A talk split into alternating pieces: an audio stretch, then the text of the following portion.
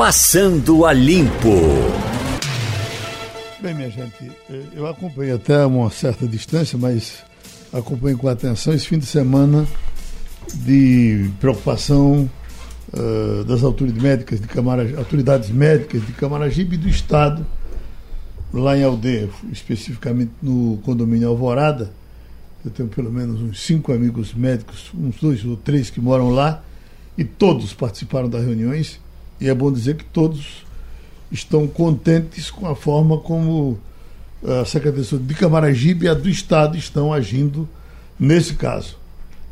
E no Boca Pequena, que a gente escuta, não dos especialistas, mas do pessoal que cria cachorro, que cria gato, que, que combate rato, etc., quase todos acham que no final vai dar um envenenamento, um problema, um acidente que tenha é, é, matado os, os saguins. Não foram só 14, foram 17. 14 foram só no Alvorada. E os, esses outros ali pela periferia alguém encontrou. Agora, vamos lembrar que tem isso, tem tratamento que muitos fazem para eh, eh, derratização e, e pode ser que tenha havido uma mistura, como também tem muita gente que, com a melhor das intenções, compra comida, bota a comida lá para o saguinho, o saguinho vai e come, talvez se contamine. Dizem que é muito preocupante. A Secretaria de Saúde está pedindo para não fazer mais isso, deixe que ele se vire sozinho. Tem fruta, tem outras coisas que eles comem, mas muita gente faz isso com boa intenção e termina fazendo mal aos bichinhos. Mas o que é que está acontecendo? Esse material foi para, parece verificação, no Rio de Janeiro. Solares podem confirmar na Fundação Oswaldo Cruz, Oswaldo Cruz. se é, é, o problema é realmente da febre amarela. Há a possibilidade de ser herpes, que me parece que lá no mesmo laboratório se encontra. Agora, se, é, o, o, que eles podem detectar, detectar, lá é se for, se foi febre amarela ou, ou, ou herpes. Se não, terá que voltar para outro laboratório para dizer se foi envenenamento ou outra coisa qualquer. E isso vai demorar um bocado. Pelo menos tranquiliza, né, Geraldo? Já sabia é. que tomaram alguma providência e que a coisa não se espalhou. Isso é o melhor. É, tem, teve vacinação é. para o pessoal é. de lá, que vacinaram umas é. 400 pessoas, é. mas é, é, se, certamente foi no entorno, porque foram quilômetros 12, 13, 14, e aí estão com vacinação aberta lá, as pessoas vão se vacinar e vamos aguardar os acontecimentos. Quer se vacinar, Jamildo? Olha, não estou dando problema não. Não tá dando problema não. eu já me vacinei por causa de uma viagem que eu precisei fazer. Eu vacinei, eu fui para Cuba e acho que nem tanto por causa de Cuba, porque tem que passar no Panamá uhum. e teria que levar a vacina, eh, teria que ser vacinado. Eu fui para Cabo Verde. Eu me vacinei aqui na, na com, a, com a maior facilidade não tive nenhum problema, mas teve um debate que eu fiz aqui com médicos e o médico diretor do setor de vacinação do Hospital Português, um, médico jovem, uhum. falante, disse que, olha, no caso dele, a pior coisa que ele teve na vida foi uma vacina que ele tomou para ir para Manaus. E disse que teve um efeito colateral da gota serena, no caso dessa vacina de febre amarela, que em alguns casos ela complica. Eu me vacinei, Geraldo, no, no aeroporto, porque eu ia para fazer um, um, cruzeiro marítimo e descia na ilha de Malta. Era o único, o único país que exigia uhum. vacinação contra a febre amarela. E eu me vacinei e a validade são 10 anos. 10 anos, é. Não é. Então, como isso tem uns 4 ou 5, eu acho que não preciso, até eu, eu, enquanto eu viver não preciso mais tomar eu esse diabo, não. Parece que teve uma.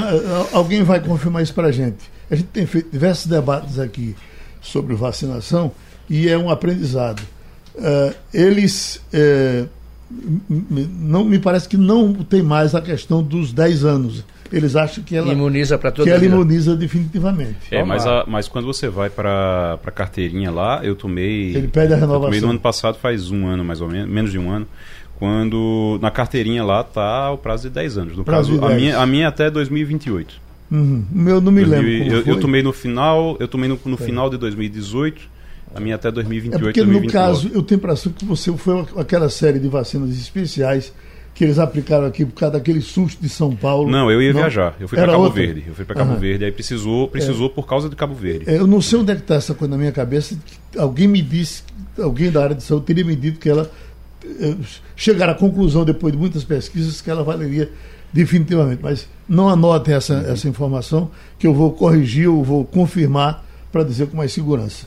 Agora, tem concurso público no Senado, estava anunciando aqui, interessante, né? Contratando interessante é o salário. A 32 mil reais. Onde é que você contrata um advogado numa empresa privada com esse salário? Por que no lógico, serviço público é assim? É lógico que vai dar errado, né? Uhum. Olha, é muito caro. Tem uma, uma coisa interessante, a gente teve um, no ano passado aqui uma feira do livro, né? Teve a, a feira do livro e lá no, no centro de convenções, e uma coisa que me chamou a atenção é que vocês sabem qual era o stand que estava mais movimentado na época? Era a editora do Congresso. Porque o Congresso tem uma editora e exatamente por conta desse concurso, já tinham falado nesse concurso, e aí quando eu cheguei lá, eu fui lá para comprar uma Constituição, porque eu não tava, eu não tinha uma em casa. Claro que a gente sempre coloca na internet, puxa da internet tudo, vê isso, mas eu gosto de ter uma em casa. Eu não tava com uma em casa, eu fui lá e disse, ah, eu vou aproveitar e comprar uma Constituição. E aí a, a moça que estava vendendo disse, olha, se quiser, eu tenho aqui o regimento de não sei o que, o regimento daquilo, o regimento. Eu disse, mas por quê? Isso não é pro concurso, não? Eu disse, não, não. Aí eu disse, como é que tá? E lotado lá, lotado o tempo todo. É exatamente por causa do, desse concurso para o Senado. Sim. Olha, eu, eu, eu agradeço aqui a, a, eficiência da nossa produção.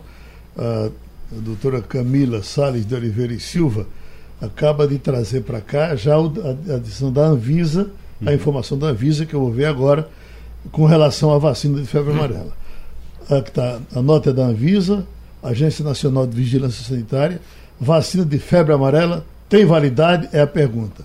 Ela quem já foi vacinado pelo menos uma vez contra a febre amarela, com a dose padrão, não fracionada, não precisa fazer uma nova vacina. É o meu caso. No posto de saúde. A vacinação sobre. É, é, a avaliação sobre a vacina mostrou que uma única dose é suficiente para proteger contra a transmissão da doença. Até alguns anos atrás, a recomendação era que a vacina fosse renovada de 10 em 10 anos. Mas em 2014, a Organização Mundial de Saúde mudou a sua orientação quando concluiu que o reforço da dose não é necessário para manter a proteção contra a doença. Isso é ótimo. Estamos problema... protegidos, Isso é ótimo. Estamos então protegidos aí para o resto da vida.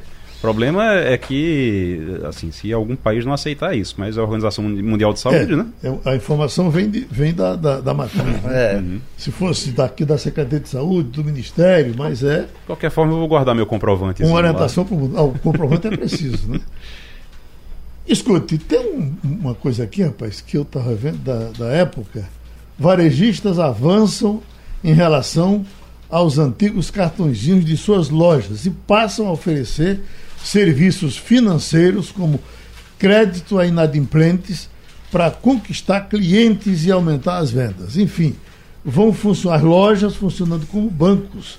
É, é, esse Magazine Luiza e tantos outros, você chega lá e diz, eu quero um dinheiro emprestado. Exatamente. E ela empresta. Cobra o juro de, de, de mercado, que é altíssimo, mas empresta. Empresta. É, eu tive um problema, problema não, né? Uma senhora que prestava serviço lá em casa, é, ficou devendo, é, tomou esses empréstimos aí com juro altíssimo e depois veio pedir a minha, minha, minha mulher para ajudar a pagar, porque ela, ela se endividou muito. O crédito é fácil, você pensa que chega lá e não tem que pagar depois, e muita gente entra nessa e depois se arrepende. Agora, a, a, até porque quando eles oferecem créditos a, a pessoas inadimplentes, Dizer, já sabe que corre o risco de não receber, né? Corre o risco de não receber. Esse é. crédito dificilmente seria um crédito barato, é. né? Esse, esse, esse juro, né? É, Porque você muitas vezes paga mais caro pela inadimplência de outros. Né? Exatamente. Né? Uma das coisas que se utilizava antigamente, que as lojas, é, quando era uma, uma loja grande, que não tinha muita concorrência, então aproveitava muito para fazer isso, porque senão depois a pessoa não podia mais comprar lá, a pessoa ficava impedida de comprar lá, se não pagasse o, o, o débito do cartão de crédito. Aí não ia poder comprar lá, ia ficar numa situação difícil e tudo. Mas hoje você não compra numa, você vai e compra na outra. Então não sei até que ponto realmente, é claro que fica difícil. Agora, em relação essa história do cartão de crédito, eu acho que o, o brasileiro ele precisa precisa de educação financeira. A gente precisa precisa ser algo básico. A educação financeira deveria ser algo básico que todo mundo, pelo menos tendo acesso à escola, tivesse que, que aprender sobre isso, porque senão a gente vai continuar ainda com muita dificuldade na economia por conta disso. É, é, estava contando essa história agora, eu estava me lembrando de uma pessoa que eu conheço, um funcionário é, trabalhou, tra, trabalha para minha mãe, trabalhou para minha mãe, e ela dizendo que ele, ele uma vez recebeu um cartão de crédito e recebeu e dizendo, olha, está liberado para gastar. Ele pegou aquele liberado para gastar e gastou mesmo, gastou tudo, até o limite. Depois ele foi lá dizer, olha, eu estou com uma dívida, estão dizendo que estão me cobrando, eu não sei o que é.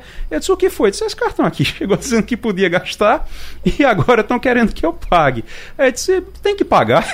Lógico que tem que pagar. Ou seja, ele recebeu, ele foi eleito digamos assim, para receber um cartão de crédito com um limite lá e esse cartão de crédito ele, não, ele não sabia usar, né? ele achou, achou, que podia usar. Olha, é, nós, Fernando Castilho, tem sido é, muito, muito contundente, é, alertando algumas vezes para essa pretensa facilidade que se oferece ao consumidor. E quando ele, ele fala né, da pequena economia, ele tem dito muito, cuidado com seus débitos. Não sei se você tem acompanhado as colunas uhum. de Castilho. Ele alerta muito e é, e é, um serviço que se presta é, de muita qualidade. Vanildo, nós somos desaculturados até para comer, é, é, especialmente nas classes mais baixas. É, é, na, na, minha casa, por exemplo, quando você. Eu, se você for comer lá em casa, eu boto para você o suficiente para você deixar um pouco e derramar no final. O que não acontece se você for comer na França, na Itália. É. Uh, talvez os americanos também sejam assim. Não, é muito desperdício americano. De, derrama muito, né? Desperdiça muito. Né? Bota um não, negócio eu digo assim tamanho. como nós somos. Sim, que mas, bota demais é. e você derrama depois. Bota para sobrar. Bota para sobrar é pro povo. do desperdício. Ô Geraldo, eu, eu fui uma vez para a França como convidado do governo francês e fui acompanhado por uma funcionária do Ministério dos Negócios Estrangeiros. Eu peguei um trem em Paris até Calais. Eu ia fazer uma reportagem sobre o Eurotúnel naquela época. Não era o Eurotrem, era o Eurotúnel. Essa senhora, no, em Calais, essa senhora em Paris, ela comprou dois bolinhos, dois bolinhos, e enrolou no papel e botou na bolsa. Quando ela entrou no trem, ela comeu metade do bolinho e guardou outra metade. Eu olhei um pouco desconfiado. ela disse assim, ela me chamava doutor Ivanildo. Doutor Ivanildo, é, o senhor está estranhando que eu faça isso. Nós cá na França temos, ela era portuguesa, mas Sim.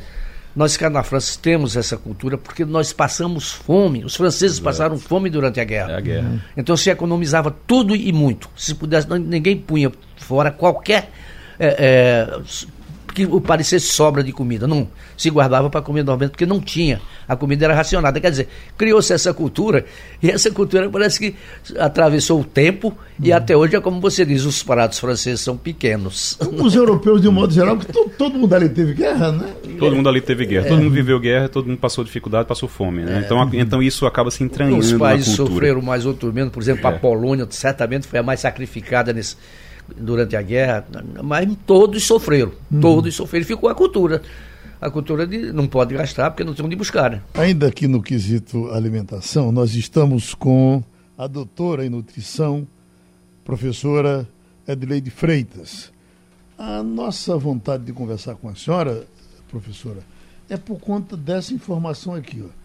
Carlos Alberto Nóbrega, internado com infecção generalizada porque tomou um iogurte vencido. Na minha vida eu aprendi o seguinte: se, vo, se você for comer e, for peixe, cuidado, porque se esse peixe estiver vencido, como a digestão dele é muito rápida, você terá problema com muita facilidade. Se for alguma coisa de leite, fique mais à vontade, porque nós acostumamos até a tomar leite podre, que seria a, a coalhada, uh, sei lá, o, o, queijo vencido, a gente poderia entrar nele. Então, eu vivi pensando sempre assim.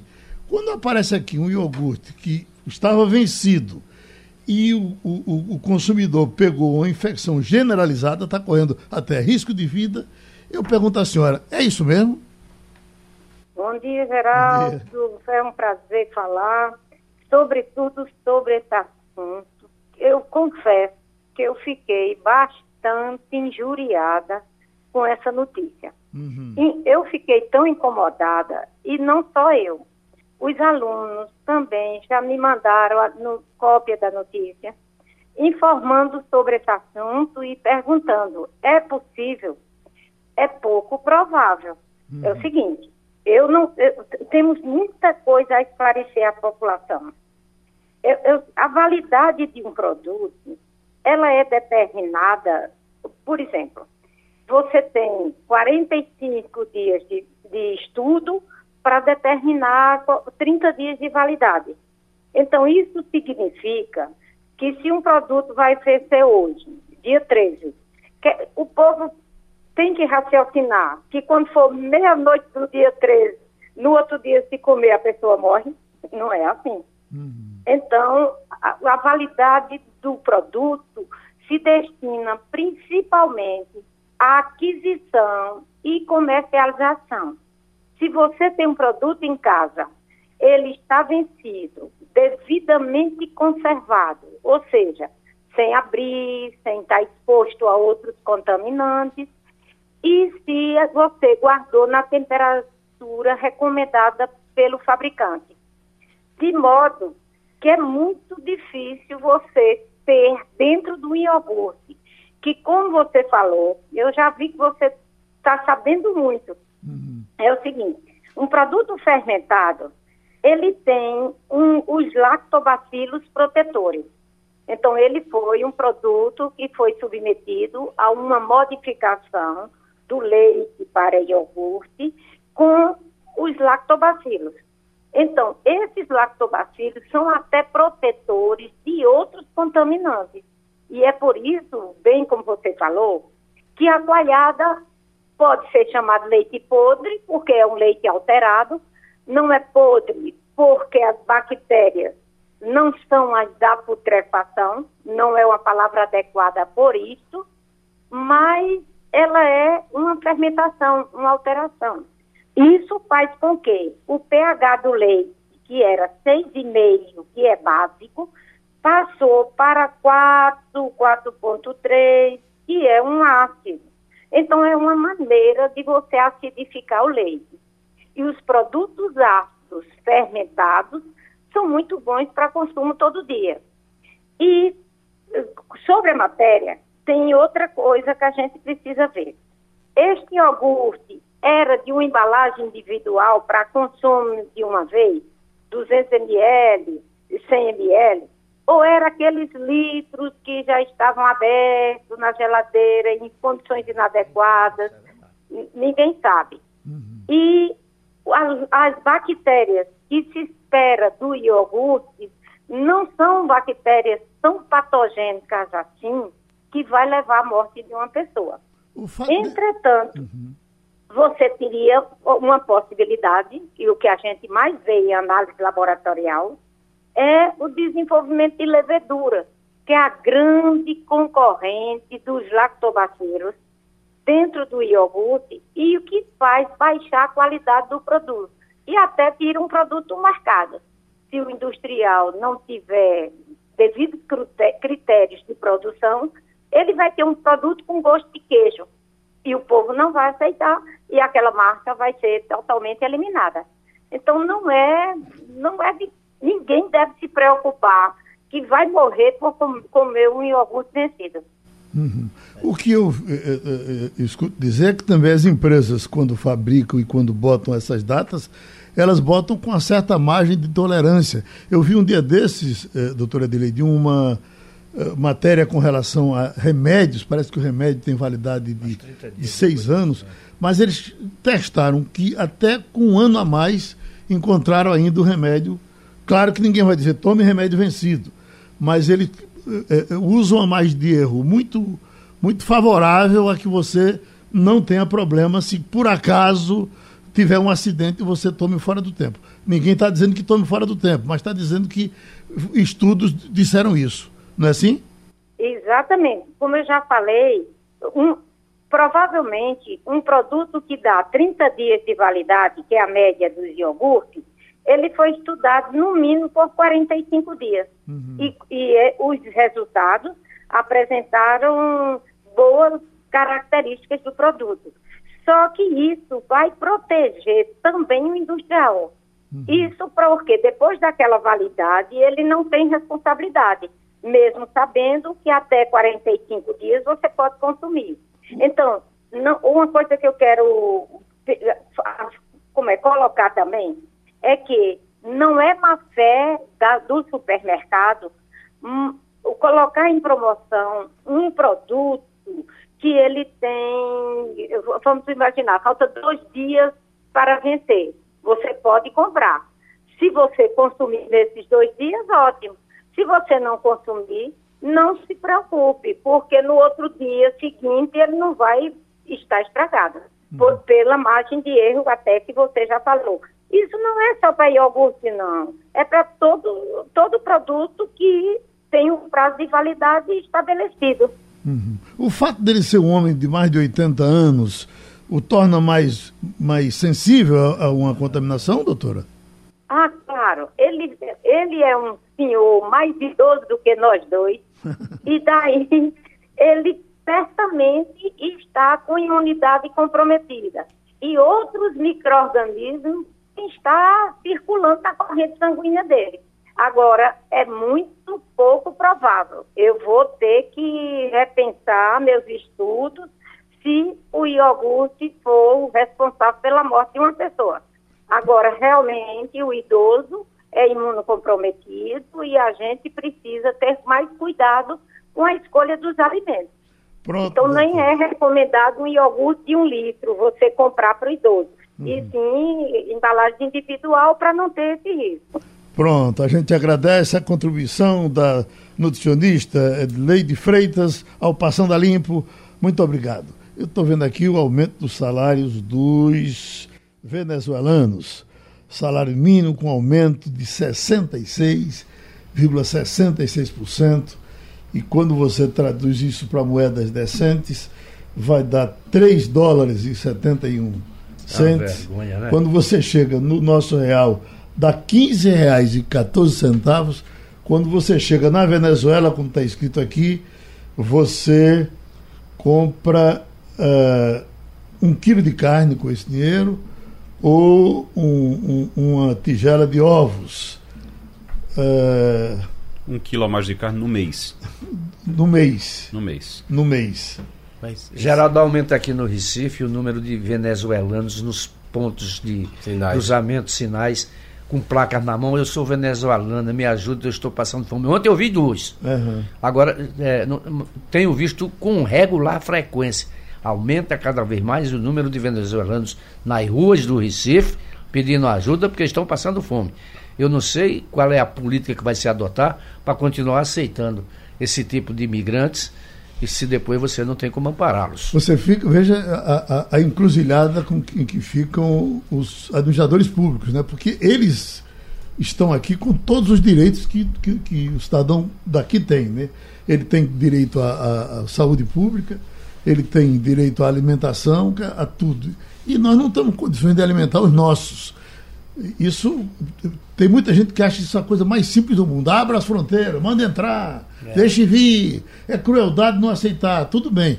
Mas quando você aceita, você vai aceitar nas regras que você joga para os seus. Você até, até, tem que. Ninguém vai deixar uma situação, é. realmente, a, a, situação que está sem oferecer algum tipo de ajuda. Eu não queria Agora, estar na essa fila ajuda... da UPA com um venezuelano para ele ser atendido e eu não ser. Agora, existe. assim Você não pode simplesmente proibir eles de entrar quando eles vêm e eles vêm andando, é uma coisa viu, que me, me surpreendeu, porque a gente conversou aqui com um representante é, acho que da Defensoria Pública, que a gente conversou aqui faz um, um, um, tempo, e perguntando sobre isso, mas eles vêm como? Porque eu, eu imaginava que eles estavam vindo naqueles ônibus que estavam vindo lá de Roraima, que o governo mandou distribuir e mandou alguns é, de avião para cá, mandou para outros locais do Brasil para poder distribuir com outros estados, para não ficar somente lá em Roraima. Ele disse: não, eles estão eles vêm andando. Eles vêm andando e aí desce andando, são vem, vem caminhando, caminhando ao longo dos meses até chegar em algum local onde eles ficam. Esses vieram, ficaram aqui. Então é, é realmente preocupante e a, a, prefeitura precisa, o governo junto com o governo do estado, junto com o governo federal, eles precisam encontrar uma maneira de dar assistência para essas pessoas, seja organizando documentação deles, já que querem ficar aqui, vão ficar aqui, organiza a documentação deles, até para que eles possam procurar emprego.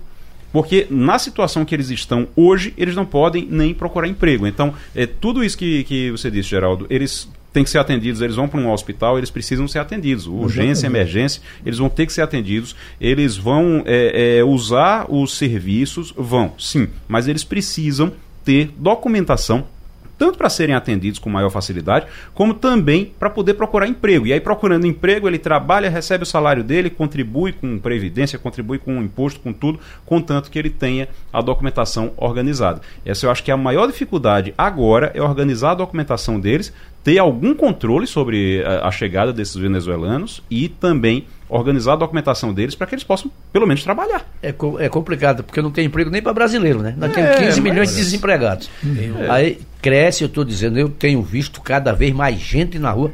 Na rua hoje, na rua, na rua Amélia, quando eu vinha para o jornal, vinha para a rádio, eu vi mais uma vez uma senhora com uma filha e um, um, um cartaz grande na mão, sou venezuelano. E uma menina que devia ter oito, no máximo dez anos. Quer uhum. dizer, já é criança também passando fome. É, eu, eu encontrei num shopping da cidade, em uma loja é, de varejo, encontrei também em livraria. Então, assim, quando tem um nível de instrução elevado, pode se empregar facilmente. Né? Então, acho que a gente não deveria generalizar, porque Você ali no meio. trabalhando. Né? Exato. Uhum. No meio tem gente realmente que é aí o suficiente, não dá, não, não dá conta do recado de, de se empregar. Até porque o mercado de trabalho não está tão fácil nem para o brasileiro. De qualquer maneira, acho que a acolhida aqui o Ministério Público, junto com a igreja, tem promovido. É, aqui em Pernambuco é, é um caso nacional, né? Não é, tem sido bem feito. Agora, obviamente, no meio vem gente que não, não tem tanta qualificação e tem que ser atendido da mesma forma. Nós, eu percebi isso ao longo dos anos, no, em relação a isso, nós discordamos, Geraldo, profundamente, porque acho que tem sim que acolher. Não, você eu acho que imagina sim. do outro lado, você está no Brasil numa situação muito difícil, não pode correr para os irmãos. Nós, nós, somos obrigados a, a fazer por, por, por, por, Constituição e tudo, né? O que eu estou lhe dizendo é que quando você chega na prática, é que você. Eu vou, eu vou dar um exemplo. Um dia desse nós enfrentamos o problema de uma senhora aqui que quebrou o braço e foi ser atendida no Getúlio Vargas. Quando ela chegou lá, não tinha, naquele tempo que o hospital está atendendo pela gravidade da situação. Quem chega com um braço quebrado não é, por exemplo, quem chega com, com um infarto, que é atendido de imediato. Ela ficou, foi levada para uma UPA, foi levada para Olinda, foi para um canto, foi para o outro. Ela passou oito dias nesse vai e vem. Você imagina se isso é um, é um venezuelano, se isso é um, um estrangeiro, o jornal é o país, no dia seguinte toma conhecimento disso e diz, olha, o Brasil não está atendendo os doentes da Venezuela. E não é. O Brasil não está podendo atender os doentes dele. Entendeu? Não, é, isso, é, é isso que eu estou dizendo. Mas é porque esse tipo é, de pensamento é que cria um Trump, que cria um, um Boris lá na, na, Inglaterra, que tenta nivelar todo mundo só pela nacionalidade. Eu acho que não é por aí não, mas a respeito da sua opinião. É, você... Eu só estou é, recebendo aqui agora informação de, do atendimento que, que é feito aqui pela prefeitura. A prefeitura do Recife está atendendo uh, atendimento de saúde, está dando atendimento de saúde para os venezuelanos aqui. Tem notícia aqui de mais de 100 venezuelanos que já estão sendo atendidos pela Secretaria de Saúde aqui no Recife. Agora, eu vou dizer uma coisa, a gente acha que tem um problema aqui, problema tem a Colômbia, viu? Hum. Porque até, até, até 2018, eu estava vendo uns números aqui, até 2018, a Colô o Brasil, no caso Roraima, recebeu 45 mil venezuelanos. Até meados de 2018, final de 2018, mais ou menos, 45, 50 mil venezuelanos. Sabe quanto a Colômbia recebeu? Quase 450 a mil. A facilidade da língua, tudo, né? É, exato. Agora, hoje, pe pesquisa aí tá uh, o presidente americano querendo enxotar os brasileiros, né? Acentuar. É, Deve ser mais uma, uma etapa da campanha presidencial. A gente tem que ter, a gente tem que ter muito cuidado para não fazer com os outros, o, com, com os menores o que os, os maiores fazem com a gente, né? Tem que ter muito cuidado com isso. Olha, uh, dizem que nessa reforma que foi feita para a próxima eleição, com relação às coligações, etc., eu estava ouvindo um debate de alguns especialistas dizendo: olha, isso vai ser um, um inferno para os partidos. E isso é de uma, de uma gravidade tão grande que eles acham que passou essa eleição, eles vão se reunir e já partir para outra regra. Porque eles ficam na, na, na necessidade absoluta de ter que botar famosos para conseguir votos. Para puxar votos. Isso aqui, por exemplo, está tá, tá arrastando da Atena. Está todo mundo tratando da Atena a pão de ló, uhum, porque Datena teria voto se fosse candidato em São Paulo. Agora, que tipo de prefeito seria Datena? Que é tipo verdade. O que é que ele ia fazer? Seria Datena. É. Mas aí tem quatro partidos loucos por ele. Ele, ele inclusive, já cagou na cabeça de, do DEM, por exemplo, o ano passado, disse, não vou ser senador. E quando foi o, o, o, semanas antes, disse, não, não quero mais não. Eu não sei se ele fará com... Eu acho que ele vai, ele vai esperar mais um pouco para ver se Bolsonaro tá bem, né? Ele adora bajular uh, Bolsonaro. E aí surfar nessa onda. Mas você veja, veja que dificuldade. Ele é ligado, esperar muito, que ele, é ligado ao abril, PT. Né? Até abril. Ele é filiado ao PT, a informação é de que ele é filiado ao PT há mais, há mais de 15 anos. Todo o pensamento dele teria, seria de esquerda e ele militou com esquerda o tempo todo. O, o, o que ele gostaria de ter como parceiro na eleição era Márcio França, que é esquerda da esquerda do PSB. Mas tem essa, essa, essa gratidão a Bolsonaro que diz que gosta muito dele, vai lá, dá entrevista, seria o conselheiro político dele agora, nesse final. O que você observa é que você pega um, um, um, uma andorinha e, e, e, vai trancar essa andorinha. Que é aquela faça verão, né? É verdade. é a cara do Brasil. É uma coisa. É, você doida, veja, né? quem continua comendo por baixo com fogo de monturo é, é Hulk, né? Ele continua trabalhando, avançando, fazendo as reuniões dele, reunindo grupos. Ainda não colocou-se como candidato, mas trabalha todos os dias para isso. E tudo indica que parecem perfis diferentes, viu, viu Ivanildo? É. Parece que o, a vocação de Hulk seria bem mais do, do que é da Atena, que passou a vida inteira falando mal de política, que achava que política era uma coisa de doido e tal e tal. Ele não, ele trabalha ele, com é formação política, né? Hulk, né? Hulk uhum. trabalha com formação é. política, já investe nisso já faz um tempo. Só é, rapidinho, em relação às coligações, Geraldo, o, existe sim a expectativa de que se mude tudo, ou pelo menos quase tudo, se não der certo nessa eleição agora. Por exemplo, se você tiver, e aí você, se você tiver os candidatos, digamos que você tem um deputado que tem vários, a, apoia vários candidatos, um deputado pernambucano que apoia vários candidatos em Pernambuco. Se por conta da regra esses apoios dele não ganharem a eleição ou tiverem dificuldades na eleição, pode ter certeza que ele vai trabalhar lá, isso de Pernambuco, da Paraíba, de São Paulo, de qualquer lugar ele vai trabalhar lá para mudar essas regras. Isso aconteceu já em 2016. É, para quem não lembra, em 2016 a mudança principal foi o financiamento das campanhas. Disse, olha, não pode mais ter financiamento do, das empresas, não pode ter mais financiamento privado através de empresas. De CNPJ não, só CPF. E aí dependia de doação dos eleitores. Quando foi realmente para a eleição, o dinheiro não chegava, não aparecia dinheiro, não apareceu dinheiro de jeito nenhum. Aí o que é que foi feito? Foi criado o fundão o fundão eleitoral, que se reclama tanto, que se fala tanto, que Bolsonaro, inclusive, ainda nem, nem sancionou, nem resolveu ainda, mas deve sancionar, de 2 bilhões. Isso surgiu depois da eleição de 2016, porque na eleição de 2016 a história de CPF, de o eleitor financiar a campanha não deu certo, eles viram que levaram prejuízo e aí modificaram para criar um fundão e a gente está pagando 2 bilhões, 3 tá bilhões Bolsonaro está muito engraçado disso, eu vi ele recentemente falando o seguinte, atenção, um apelo que eu faço ao eleitor, não vote em candidato financiado pelo partido. Essa mulher que tá falando. Olha, é, emendando um assunto no outro, nesse final de semana, o Bivar, Luciano Bivar, presidente do PSL, deu uma entrevista bastante longa ao Estado de São Paulo. Não sei se você eu, viu. eu ia te pedir espaço que eu estava com esse assunto separado para te falar com a Eliane. Depois. Tá certo? Perfeito. E já que é o jornal dela, ela vai entrar. You are the boss. Já, e a gente conversa com Você é o chefe. Ok. Bom, todos nós acompanhamos o movimento na França contra a reforma da Previdência e rolou por mais de três meses. Né? E, e continua rolando. Mas teve um recuo do governo nesse final de semana. uh, lá é para passar a, a, a, aposentadoria por idade de 62, é 62, para passar para 64. E, e eles têm uma infinidade, né? Uma sim. quantidade enorme, parece mais de 40 tipos, estavam querendo uniformizar. Pronto, ele disse que uh, o, o ministro dessa área chamou o pessoal, disse que vai conversar, uh, evite. E os movimentos na França são muito pesados, né? Muito quebra-quebra. São radicais. Rua, são muito radicais, né? Então, a, a, a reforma da Previdência que que aqui no Brasil o povo se conscientizou e ela passou com facilidade, né? A França não, tá, não aceita de jeito nenhum, o pau está comendo por lá ainda, mesmo agora com o governo recuando. Mas ele sabe que esse recuo não é definitivo.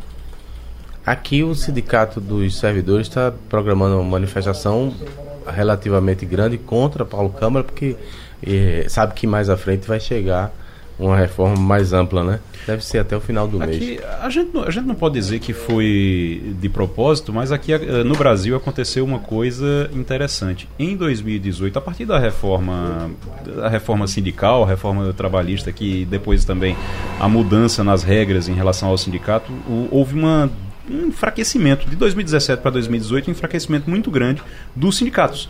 Então se enfraqueceu, se enfraqueceu muito o movimento sindical e aí se era planejado ou se não era, acredito que não era, mas aconteceu esse, esse enfraquecimento do movimento sindical ao longo de 2017 e 2018. Quando chega em 2019 ele diz, pronto, agora vamos aprovar a reforma da previdência. O sindicato não tinha, não tinha mais força para gritar. Tava sem, vinha sufocado de 17 e 18, ficou sem força para gritar, chegou em 19, o, o governo conseguiu aprovar Claro, com muita reclamação e tudo, mas sem é, nenhum tipo de, de confusão em rua, de protesto é. grande por conta disso, nada. Nada realmente que fizesse, que pressionasse o governo para desistir, como aconteceu com Macron. Talvez essa, se, essa seja uma diferença assim interessante, histórica também interessante em relação ao que, ao que aconteceu na França. E o que acontece na Argentina o tempo todo também. Já estamos com a Eliane Cantanhede. Eliane, nós temos a nossa mesa hoje com Ivanildo Sampaio, Jamildo Melo e Igor Maciel.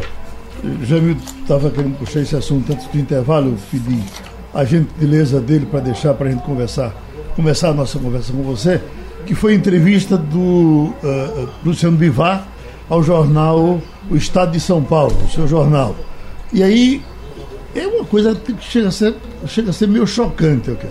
Presidente nacional do PSL, o deputado Luciano Bivar, sustenta que foi o dinheiro público destinado ao partido o real motivo do racha entre os grupos liderados por ele e pelo presidente Bolsonaro. Com a eleição, 52 deputados, o PSL passou da condição de nanico para ter a segunda maior fatia do fundo partidário. Só em 2019, a legenda recebeu mais de 87 milhões de segundo dados do Tribunal Superior Eleitoral. Enfim, a briga foi por conta disso e a gente se machuca com isso. Ou não se machuca? Bom, Eliane, Enquanto isso, então eu peroro. É, pedindo para que você desligue um pouquinho para é, é, entrar com o volume mais baixo.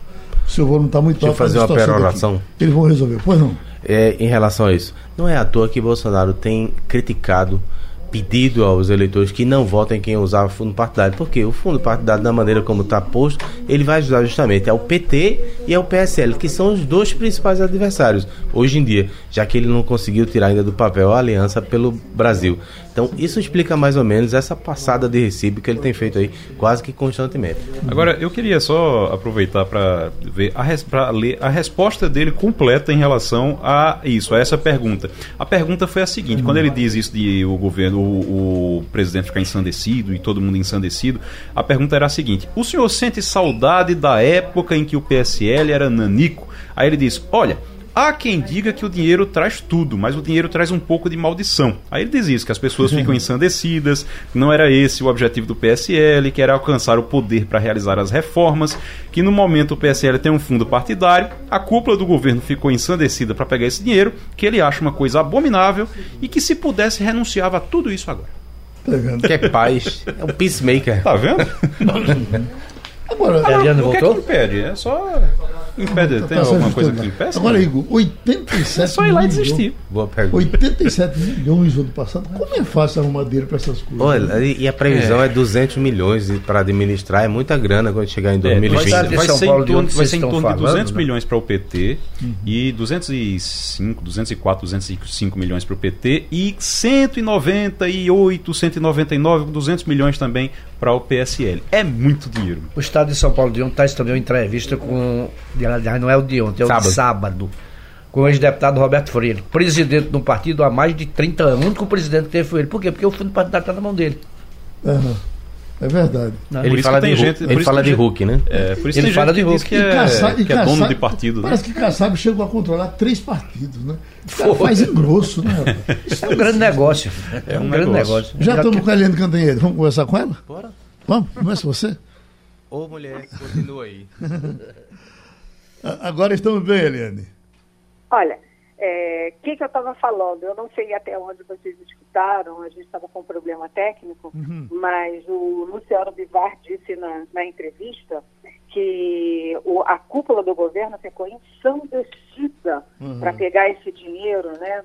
É, os 87 milhões do, do PSL e tal, e que ele acha isso uma coisa abominável. E eu estava condenando. Se ele acha abominável, imagina nós. O que, que nós achamos? É, de Tudo. lascar. Tá assim. Agora, é, é, há por trás disso tudo uma disputa de poder e há também política, né, gente? A gente sabe, é, o Luciano Bivar está nesses anos todos na política e é sempre uma figura acessória, uma figura é, de segundo, terceiro escalão e foi trazido pelos píncaros da política pelas mãos do Bolsonaro, assim como o PSL, que nunca foi nada e de repente vira a segunda bancada da Câmara. né? Então, essas coisas que são artificiais, elas costumam ter vida curta. O presidente Bolsonaro já teve uns nove partidos, não dá a menor bola para partido, e agora diz que o partido dele vai ser o eu que mando. Eu que mando, ou seja, é um partido que dentro de uma democracia já começa com uma posição antidemocrática. Eu que mando? Como é que funciona isso, né? E, além disso, o presidente está avisando que vai visitar 21, é, 21 é, cidades para fazer a coleta de assinaturas, etc. Só que o Brasil tem um monte de desempregado, tem uma economia que está recuperando lentamente, tem um monte de problema, é, muitas dúvidas. Como é que ele vai gastar esse tempo todo para montar um partido para chamar de seu? Ele, do filho dele, do outro filho, do outro filho enfim, é, eles tratam a questão partidária de uma forma que, é, que não é exatamente democrática. E isso vale para os dois lados. Quer dizer, quem é que vai tomar partido do Luciano Bivar ou do Jair Bolsonaro? Eles que se entendam, não é? Uhum. Jamildo? Eliane, aqui da província eu vi uma história em relação à Aliança pelo Brasil, você aí talvez possa confirmar e ampliar. É, eu vi que, sem poder contar com a Aliança, o Bolsonaro estaria já engravidando um outro partido para ter como opção partidária, com espaço de TV e, e fundo eleitoral também. Consegue ouvir, conseguiu ouvir alguma coisa nesse sentido? Não, não conseguiu. O que a gente ouve aqui, Jamildo, e isso uh, já vem de algum tempo, é que o presidente Bolsonaro vai tentar articular as suas bases, ou seja, é, os templos evangélicos, as próprias escolas, é, que muito eles estão trocando uma ideologia pela outra, né? E as, os próprios quartéis, é, tipo assim, as forças militares e tudo isso não é abertamente, não é mas que ele vai articular suas bases militares, policiais, evangélicas, sobretudo, para montar o partido. Ou seja, uma força, vamos dizer assim, uma força é, espontânea. Eles contam muito com isso para montar esse partido. Agora, eu não ouvi dizer que ele vai usar outros partidos. É possível, mas é, de qualquer jeito, é importante eles montarem massa de manobra para a eleição de 2022. Igor Marcel? Eliane, bom dia. Ah, essa a medida provisória do subsídio da luz, da conta de luz para os templos religiosos, está nesse pacote aí para pedir ajuda às igrejas também depois, para ter um retorno dessa, da, das igrejas também depois? Tá, tá, evidentemente tá, né? O presidente Bolsonaro no Rio ele usa muitos evangélicos e usa muito os policiais como base de apoio. Agora, ele incluiu também os militares e se você olhar, o Estadão inclusive fez um levantamento em 2019, no primeiro ano de governo, 30% das audiências do tempo do presidente da República foram ocupados com é, evangélicos e com as solenidades militares. O presidente viaja para o país inteiro para qualquer aspirante de alguma coisa do, da Marinha, da Aeronáutica, do Exército, e vai na empresa de espada. E ele também recebe é, os, os, líderes, esses líderes milionários aí, né, são os homens mais ricos do país, evangélicos, ele, ele recebe todos. E no 7 de setembro botou na linha de frente da foto do 7 de setembro, ele botou o Edir Macedo, da Igreja Universal do Reino de Deus. Isso tudo tem a ver também com apoio e tem a ver também com a criação do partido dele, com certeza. É o toma lá da cá, que não é mais com o Congresso, mas que é com as bases evangélicas e as bases do próprio Bolsonaro, tradicional do Bolsonaro. Eliane, Jamildo novamente, bem rapidinho para não prejudicar a participação de Ivanildo, mas ainda secundando uh, Igor, você vê uma relação entre essa MP de subsídio para conta de luz com a história da é, manutenção do subsídio para solar? Tipo assim, eu não posso reclamar do pessoal da solar porque daqui a pouco eu vou criar isso para os evangélicos, eu tenho que ter um argumento para manter a coerência. Olha, Jamilda, eu não posso dizer que houve isso porque ninguém me disse que houve isso, mas você vê que as coisas são todas casadas, né? É, se eu vou dar por os tempos, eu também não posso aí é, criar é, empecilhos para o, a, a, energia solar que vai abranger muito mais gente. Então é tudo casado e o presidente Bolsonaro está criando algumas dificuldades com a área econômica, porque a área econômica, o Paulo Guedes tem um posteriormente de ajuste fiscal, de gasto, de chegar ao Estado, e o presidente cria subsídio, não quer é, é, criar taxas para energia solar. Enfim, ele, ele, o, o Paulo Guedes faz uma política de enxugar e o presidente da República faz uma política de dar benesses para quem interessa a ele politicamente. Isso está muito claro. Então você vai tendo um, uma linha assim de uma roda, né? Eu ajudo você, você me ajuda e tudo isso por trás tem a política, é o toma lá da cá. Oi, Ivanildo Sampaio. Bom dia, Eliane. Vamos falar dessa questão do juiz de garantias. Como é que o Supremo vai tirar do colo essa bomba de efeito retardado? É, hoje tem uma entrevista do ministro Sérgio Moro no Espadão, em que ele diz que essa proposta tem problemas técnicos graves. Aí a gente a gente estava falando que o Paulo Guedes está colecionando ali dificuldades com o governo Agora vem aí também o Bolsa Família, que eles querem aumentar bastante, com custo de 7 bilhões de reais. Não sei como é que o Paulo Guedes vai reagir a isso. E ah, também há problemas com o segundo superministro. São os dois superministros. E um dos problemas é com o Moro, né? O Moro é, perdeu aquela Ilona Isabó, né? Que o presidente pega o telefone e manda ele desconvidar uma suplente de um conselho, perdeu o COAF, que o Moro considerava fundamental no combate à corrupção, o tiraram dele, jogaram na economia, depois jogaram agora no Banco Central. Perdeu os excludente de ilicitude, porque o Moro era contra, mas o Bolsonaro faz questão do excludente de ilicitude. E o juiz de garantias, porque o juiz de garantias é chamado o anti-Moro porque o Moro, quando condenou o Lula, o ex-presidente Lula, o Moro era o juiz que instruía o processo e o juiz que julgava e dava condenação, pena, como é no resto do país. Né? E uh, o, o, o Moro perdeu isso no, na Câmara, que incluiu no pacote depois perdeu no Senado, que manteve o que veio da Câmara. Ele combinou com a presidente da CCJ, Simone Tebet, que o, o Bolsonaro ia derrubar. O Bolsonaro não, não derrubou, não vetou. Ou seja, o Moro perdeu sucessivamente. E agora ele diz: só quem pode salvar é o Supremo ou o CNJ, o Conselho Nacional de Justiça. Mas, de qualquer jeito, o, o Moro lembra o seguinte: 40% das comarcas só tem um juiz. Como é que você vai ter um segundo juiz? Aí eles falam: ah, não, tem um rodízio. Mas como? Rodízio tem que ter logística, tem que ter recurso, é, não é simples. Ou seja, o Moro também tem tido umas derrotas doídas inclusive em relação ao Palácio Planalto. Pronto, Aliane. Um abraço grande para você e a gente se encontra depois, tá certo? Traçando esse Brasil.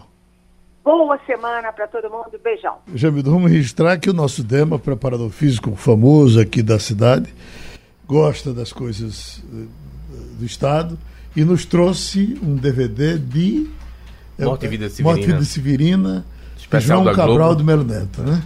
Então, especial da Globo, né? Tá ótimo. Agora, o pessoal está pedindo a, a, aqui que vocês, versados em economia, falem dessa mexida no, no imposto de renda. O governo acabou com uma das deduções legais do imposto de renda, o Jornal do Comércio de hoje está publicando.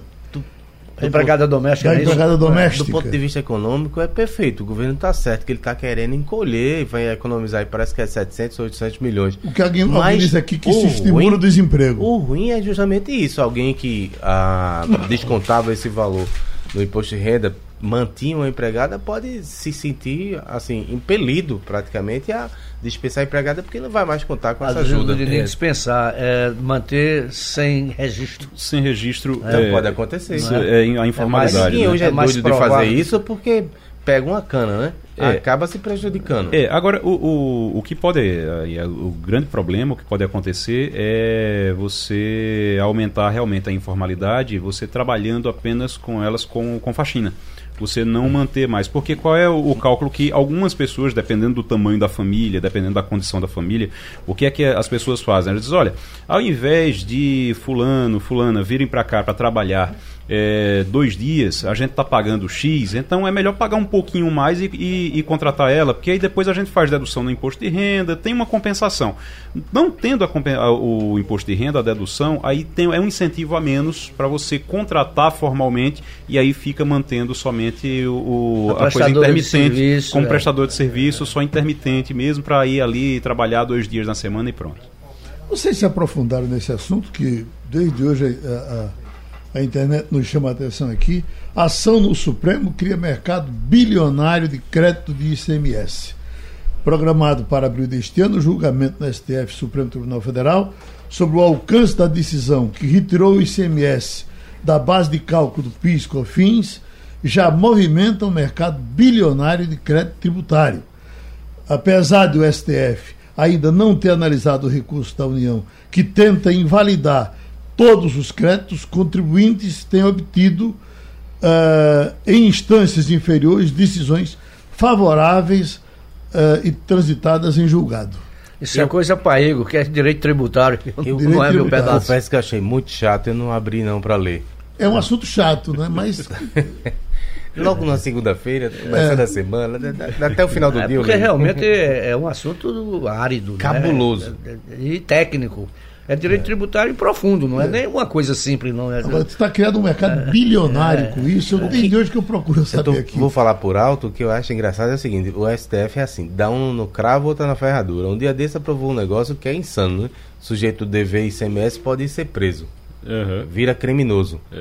Olha, Eu não digo Ah, só, o- o- só assim, só para do, do- do- o que é que está acontecendo. Isso, inclusive, eu já vi é, recentemente, na semana passada. Agora que eu estou vendo, não, não sabia que estava tendo esse julgamento, mas agora eu estou entendendo, inclusive, a, os vídeos que eu estava vendo, que estava chegando vídeo de propaganda, de investimento. Olha, o negócio agora não adianta investir em renda fixa porque está caindo, os juros estão caindo, a taxa de juros, tá, a, a Selic está caindo. Não adianta investir. O investimento é tributário, é, é investir em crédito tributário. E o crédito tributário é o precatório. Você vai investir, nesse caso aqui, o investimento é para você ganhar dinheiro em cima dos precatórios, em cima uhum. dos precatórios que os, o, o, o, poder público, que os estados é, teriam que pagar. O julgamento é em cima disso. Agora, é, essa oferta de fundos que estão fazendo aí é já aproveitando, porque o que pode acontecer é obrigar os estados, é, fazer com que o, os estados tenham que pagar é, com um prazo menor. Então, se Tem um advogado prazo, dizendo aqui, ó, segundo o advogado, quem investiu ganha muito dinheiro. Os fundos pagam em determinado valor antecipado pelo crédito ainda na fase de execução. Exatamente. E condiciona o pagamento de uma segunda parcela à obtenção do precatório. Outra prática é colocar cláusula para pagamento adicional a depender de um valor do crédito que será calculado após a decisão do STF. Quer dizer, você eh, tem que apostar agora no risco e esperar a votação do Supremo? Seria assim? Eu acho que tem muita gente que vai, vai esperar a votação para poder decidir o que é que faz. Uhum. Eu acho que é o mais. É, é, o ideal agora é isso. É esperar a votação para decidir o que é que faz. Porque investir, investir agora Tirar sem saber qual vai ser a, a decisão do STF sei não, eu não faria. Mas... Tem outra coisa aqui de muito mais dinheiro, mas assusta a gente como se gasta dinheiro com guerra, Ivanildo. Está aqui dizendo. Olha, com quê? Com guerra. Ah, não, ah, entendi. É. Gaia. olha, em 20 anos, em 20 anos, um levantamento estudo divulgado ontem, em 20 anos, os Estados Unidos gastaram, Estados Unidos gastaram com guerra 6 trilhões é. de dólares. Que maravilha. 6 trilhões de dólares. Eu não sei nem como é que se conta esse você dinheiro. Acha, você acha que é barato ser xerife do mundo, é? Imagina, né, rapaz? Ah, o, o é governo é americano investiu só na reformulação e na atualização das Forças Armadas um trilhão de dólares. É, Trump disse isso na televisão. E os mísseis acertam os alvos, né? Pelo menos acerta os alvos, não, acerta as pessoas. É. Acerta, é, não é, acerta a pessoa, acerta a cabeça da pessoa. É um negócio tão. Enquanto isso, os iranianos jogam e fica que o iraniano acerta o avião. E mata ele mesmo. Né? Mata, o avião é, tinha mais iraniano do que qualquer coisa. Né? Eu não imaginei que eles fossem assumir a culpa, não. Mas como as caixas pretas foram recuperadas, eles saberiam, mais cedo ou mais tarde, que, né? quem tinha jogado o míssil. E, é, até porque o avião. O anteciparam, avião... se anteciparam e disseram que tinham sido eles. Até porque o avião não explodiu logo. Então, provavelmente, na caixa preta tem a, a conversa do piloto com o copiloto e com a torre, e provavelmente ele dizendo, ó, oh, fomos atingidos por alguma coisa. É, ele vai dizer alguma coisa desse tipo, então eles sabiam que não adiantava, é. não adiantava tentar esconder mais. É brincadeira. Essa é, é, terrível, né? Coisa assim, é o terceiro avião que eles explodem, é, que explode lá no Oriente Médio por conta de erro. De erro, né? É. Uhum. E Agora, os inocentes pagam na conta. A gente estava, inclusive, a gente estava na, na, semana passada aqui com o Paulo, né, que é, uhum. que é piloto, e ele estava dizendo que ia, ia voltar para lá ele trabalha, na, ele trabalha em Hong Kong, né? É. E ele tava, disse que ia voltar para lá e o voo dele tava, já estava sendo desviado porque não eles estavam evitando passar pelo Irã. Ele disse que ia ter que fazer uma volta muito grande, se eu não me engano, ele ia ter que fazer uma volta muito grande já por conta disso para não ir para o Irã. Se normalmente quando acontece isso eles evitam, quando está nesse clima, eles evitam o território porque pode acontecer uma coisa desse tipo e realmente eu, aconteceu. Eu acompanhei ele eh, pelo, pelo Zap e, na verdade, ele passou uns, uns quatro dias para chegar. Para poder chegar em Hong Kong. É, chegou quatro em Hong dias. Kong Ô, Geraldo, você falou no programa, eu, não, eu discuti só uma parte hoje de manhã, é, sobre a questão da cerveja lá em Minas Gerais. Falamos. Falou. tivemos um flash de lá, é. né? E eu tá, alguém estava até dizendo aqui que. É, é, Parece que foi sabotagem, né? Esse funcionário. Um, um bebedor jogou... de cerveja aqui da redação estava dizendo que. Jogaria iogurte na cerveja. É, que fica preocupado por conta da que nós estamos tendo a cerveja artesanal pegando muito. Tem muito, é verdade. Eh, aqui no Recife, inclusive, né? E que isso pode assustar um pouco os consumidores de cerveja artesanal. Mas no caso deles lá, me parece que foi uma, uma chantagem, uma, uma, sabotagem. Uma sabotagem. Mas né? lá também é cerveja artesanal ou é cerveja Não, não, é uma, é uma empresa grande. Empresa grande, não é, não é cerveja artesanal. É, uma empresa, é uma empresa grande, mas que vende. É porque, como está na onda da cerveja artesanal, é. todo mundo vende como se fosse cerveja artesanal, né? Então uhum, eu não sei é. qual é o caso dessa, dessa empresa. Eu acho que é uma empresa grande que ela tem várias marcas. É, eu, eu, porque eu acho que ela tem, ela tem várias, vários rótulos lá e tudo, não é uma coisa pequenininha, artesanal, não. É. Mas, até porque tem uma linha de produção, né? Foi na linha de e produção. tem cerveja artesanal que é de grande produção. É. Tem inclusive um, um cara que está sendo incluído aí entre os mais ricos do mundo, que é, é, trabalha nesse, nesse, nesse ramo aí, com uma, duas ou três marcas e, tá, e disparou. Né? É, agora, a, a, ideia mesmo, pela investigação, pelo que a gente estava vendo da investigação até agora, realmente foi alguma coisa proposital. Com certeza foi proposital. Porque o nível de. de diz que o, o dietileno glicol, que é o, a substância que foi encontrada dentro, é, da cerveja diz que é tóxica realmente, mas que se fosse uma coisa acidental, entrou um pouquinho e tal, não, hum. não causa o que não causa Você morte, não causa funcionário que foi demitido, demitido tinha é, exato, isso, exato. Então, então a é partir daí, ruindade, né? é, a partir daí aí foram atrás para ver o que era que tinha acontecido e aí descobriram que tem uma briga de um gerente com um funcionário que foi demitido e teve até BO nessa história, teve até boletim de ocorrência nessa confusão aqui, e parece que ele fez aqui ameaça. A gente está chegando ao requinte do picolé de cerveja. Você já tomou? Picolé de cerveja? Picolé de eu cerveja, já vi de cachaça.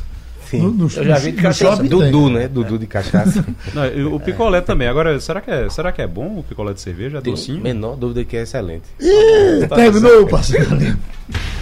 Passando a limpo.